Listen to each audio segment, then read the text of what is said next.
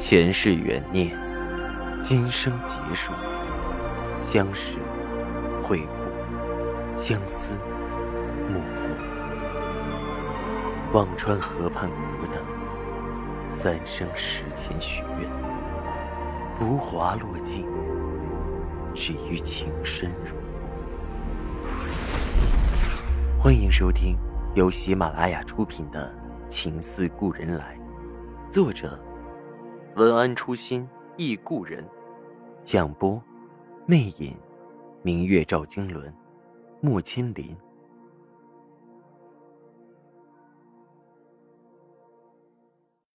第一百八十四集。赵世南在街上逡巡着，忽然看到一个侧影，穿着风衣，踩着高跟鞋。是的，只是个侧影。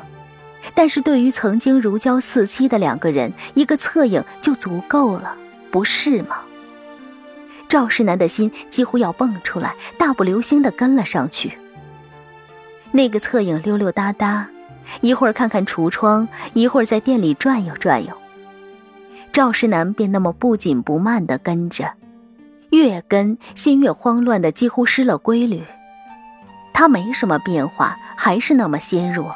还是那么娇俏，看不到正脸，但是侧脸轮廓还是那么温婉如瓷，那是他的恒儿啊！赵世南几乎要大步冲上去，一把抓住那个悠游的身影，可他不敢，他怕自己一冲出去，那个人影就像兔子一样溜掉。赵世南忽然从心底升起一种惬意，他不明白，朝思暮想了五年的人就在眼前。怎么反倒怯怯的？他跟了杜恒两条街，看着杜恒在咖啡馆静静地喝了一杯咖啡，又到小店里买了一支鹅毛笔。他还看到他坐在布鲁塞尔广场的椅子上晒着太阳，很悠闲，很惬意，好像一只慵懒的猫。杜恒依然是从前的模样，娇俏玲珑，可又好像变了不少。更加稳重，更加成熟。他喝咖啡的样子很优雅，完全不输于上海滩的名门书园。他也更聪明。买鹅毛笔的时候，虽然语言不通，但他会在纸板上写价格和店主砍价。而他坐在长椅上的随意，似乎已看尽风霜，喜鹊尘埃。赵世南站在广场旁一座哥特式建筑的柱子后面。看着杜恒有些恍惚，脑子里忍不住冲击着一些画面。杜恒穿着短式短袄襦裙的青涩，杜恒求神拜佛的苦楚，杜恒灯枯油尽的憔悴。后面杜恒被鞭笞苦苦哀嚎，小产到满床的鲜血，在医院的生死一线，被扔在北平大院的凄惶。这些他不敢想。这么多年，他每次想到后面的场景，心就像被锋利的刀划过一般，刀刀见血。赵灵劝说的没错，自己是个畜生，连畜生都不如。他心心念念的是杜恒，可也是他亲手把杜恒推进了万劫不复的地狱。如今，那个小女人似从往昔中恢复了元气，淡然宁静的坐在那里。自己是否还有脸走过去问他一句：“你好吗？”赵世南心跳突着，几乎出来，脚步却钉在地上，动弹不得。他觉得自己没脸过去。杜恒的所有痛苦、所有悲哀、所有凄惶，都是自己的一双手推送的。而离开他的日子，杜恒平静、安宁、飘逸。赵世南的脸有些发烫。他反复的焦灼着，他该怎么出现？他甚至期望此刻要是有个坏人出现就好了，他可以立即冲出去，毫无尴尬的出现在恒儿面前。但这样的场景还是没有发生。他的心一横，算了，就这么出去吧。杜恒却忽然从长椅上站起来，又走了几条街，然后四处张望着寻找什么。赵石南没有想到杜恒会突然转身，周围没有什么明显躲藏的地方，只有一架路灯。赵世南往路灯后引了一下，不知道细细的路灯杆能否遮住自己。但是杜恒好像并没有看到他，四处望了望，进了一个不算小的商场里面。赵世南赶忙跟了进去，进去后傻了眼，那商场外面看着不大，里面人却不少，是卖衣服的，很多洋人来来回回的选着，而杜恒早不知去了哪里。赵世南茫然的走了进去，看着四周人群如织，一下子又慌了。杜恒在门后的货架旁看赵世南走进去后，转身出了商场，从旁边的巷子穿的不见了踪影。赵世南心里是深深的懊悔，从来没有过的不甘泛起，这不是他的风格，他不应该这么怂，就在指尖，仍然让他溜走。赵世南马上又赶回酒店，四处打听，找到了那个帮杜恒安顿旅馆的同济，问到了杜恒的地址，赶了过去。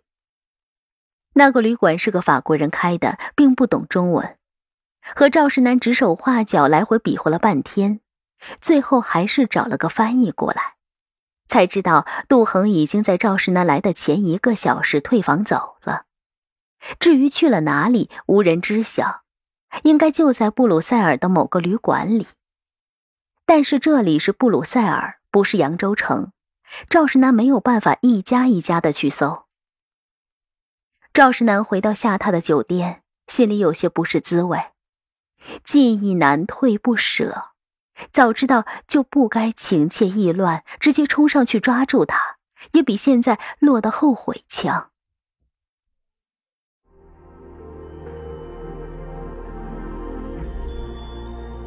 您正在收听的是喜马拉雅出品的长篇穿越小说《情似故人来》。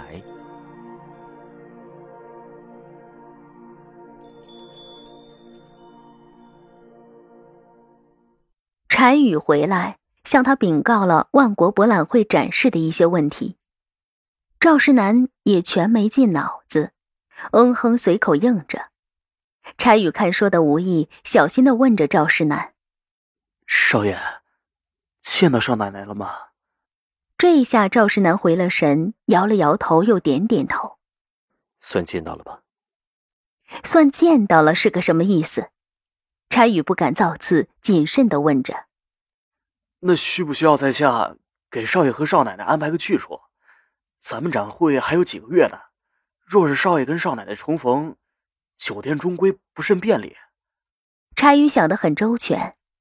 酒店是按照参会人员进行安排的，人员众多，房间紧凑。赵世南这里是个套间，赵世南住里间，单于等几个随从在外间安歇。若是杜恒来了，是不太方便，不如找人帮忙在外面租所住处，便于生活。赵世南不禁摇头苦笑，那是他梦寐以求的日子。可他怎肯给他机会？柴宇也是个识得眉眼高低的，看赵世南这个情形，心里已经明白了几分，劝解着：“其实若是能远远看着，解了个念想也好。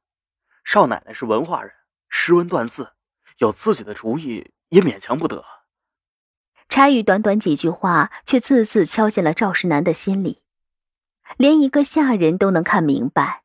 杜恒和他之间的鸿沟已经不是轻易可逾越的了。柴宇看赵世南回过了些神，转着话题说道：“少爷，您明天得空还是去展馆看看吧。咱中国区就那么一点点位置也不好，丝绸箱摆都摆不开，还怎么展啊？”赵世南这回听了进去，应了一声，挥手让柴宇出去。第二天一早。赵世南带着柴宇进了万国博览会的展馆。彼时的欧洲刚从经济危机中复苏，又面临着德国纳粹的虎视眈眈。这届博览会少了之前的绚丽多彩，展馆的设计和布局都有些沉闷低调。而弱国无外交，中国的展区整体局促了些。赵石南看了看展区，心里有了主意，带着柴宇去找南京政府随行来的专员。但是到了专员办公室，却发现只有一个带来的下人在擦桌子。赵石南不禁问道：“李专员呢？”那人抬眼看了看赵石南，说着：“别说李专员，现在一个专员都找不到，去哪儿了？”柴宇问着：“都去法国参观了。”下人答着：“一早就走了。要是有什么事，就直接联系那个什么筹什么组。”下人说：“博览会筹备组都说不全。”赵石南拱了一肚子的火：“去法国参观，还不是借机去游玩，公差私游，这也算是渊源了。去找博览会筹备组怎么找？”筹备组管你中国展区整体布局的事情吗？如今展区逼仄，其他的展品如茶、瓷、漆器、木雕、酒等，占地空间小，倒好应对；而丝绸动则是几尺的画卷，却怎的展开？本来他想找专员协调，将整个展区做宏观布局，如今一来也无法成行。赵石南想了想，决定在各个展品的负责人商量一下，将中国展区整体布置起来。比如在墙上拉一幅丝绸山水，中间点缀挂着木雕；再如在陈列桌上铺就长幅的丝绸，把瓷器和茶摆上，如此这般便都有了地方。还可以腾出大块地方，摆一个木架，摆上小府的丝绸和茶叶、小型瓷器物件等等。统筹安排后，整个中国展区还将有种浑然一体的风韵，对大家都是不无裨益的事情。但赵世南的提议却并没有几个人支持。对于茶叶、酒等展品，空间并不是问题，事不关己不想折腾；而瓷器易碎，又不愿搬动腾挪，只有木雕和漆器对赵世南的提议赞成。赵世南劝说了半天，也没达成一致。瓷器负责人不无讥讽之意的说道：“赵老板，何必这么折腾？我们也无非是充充数，差不多就行了。再说丝绸，哎，可不只是中国展区啊，就算摆好了，也未见得能拿上名次。”这句话很噎人。的确，除了中国展区，日本展区、法国展区也有。只不过不是作为主体展品，但是赵世南也看过其他国家的丝绸，和程跃锦完全不是一个档次。听众朋友，您刚刚收听到的是喜马拉雅出品的长篇穿越小说《情似故人来》，作者文安初心忆故人，播讲魅影，明月照经纶，莫千林。更多精彩有声书，尽在喜马拉雅。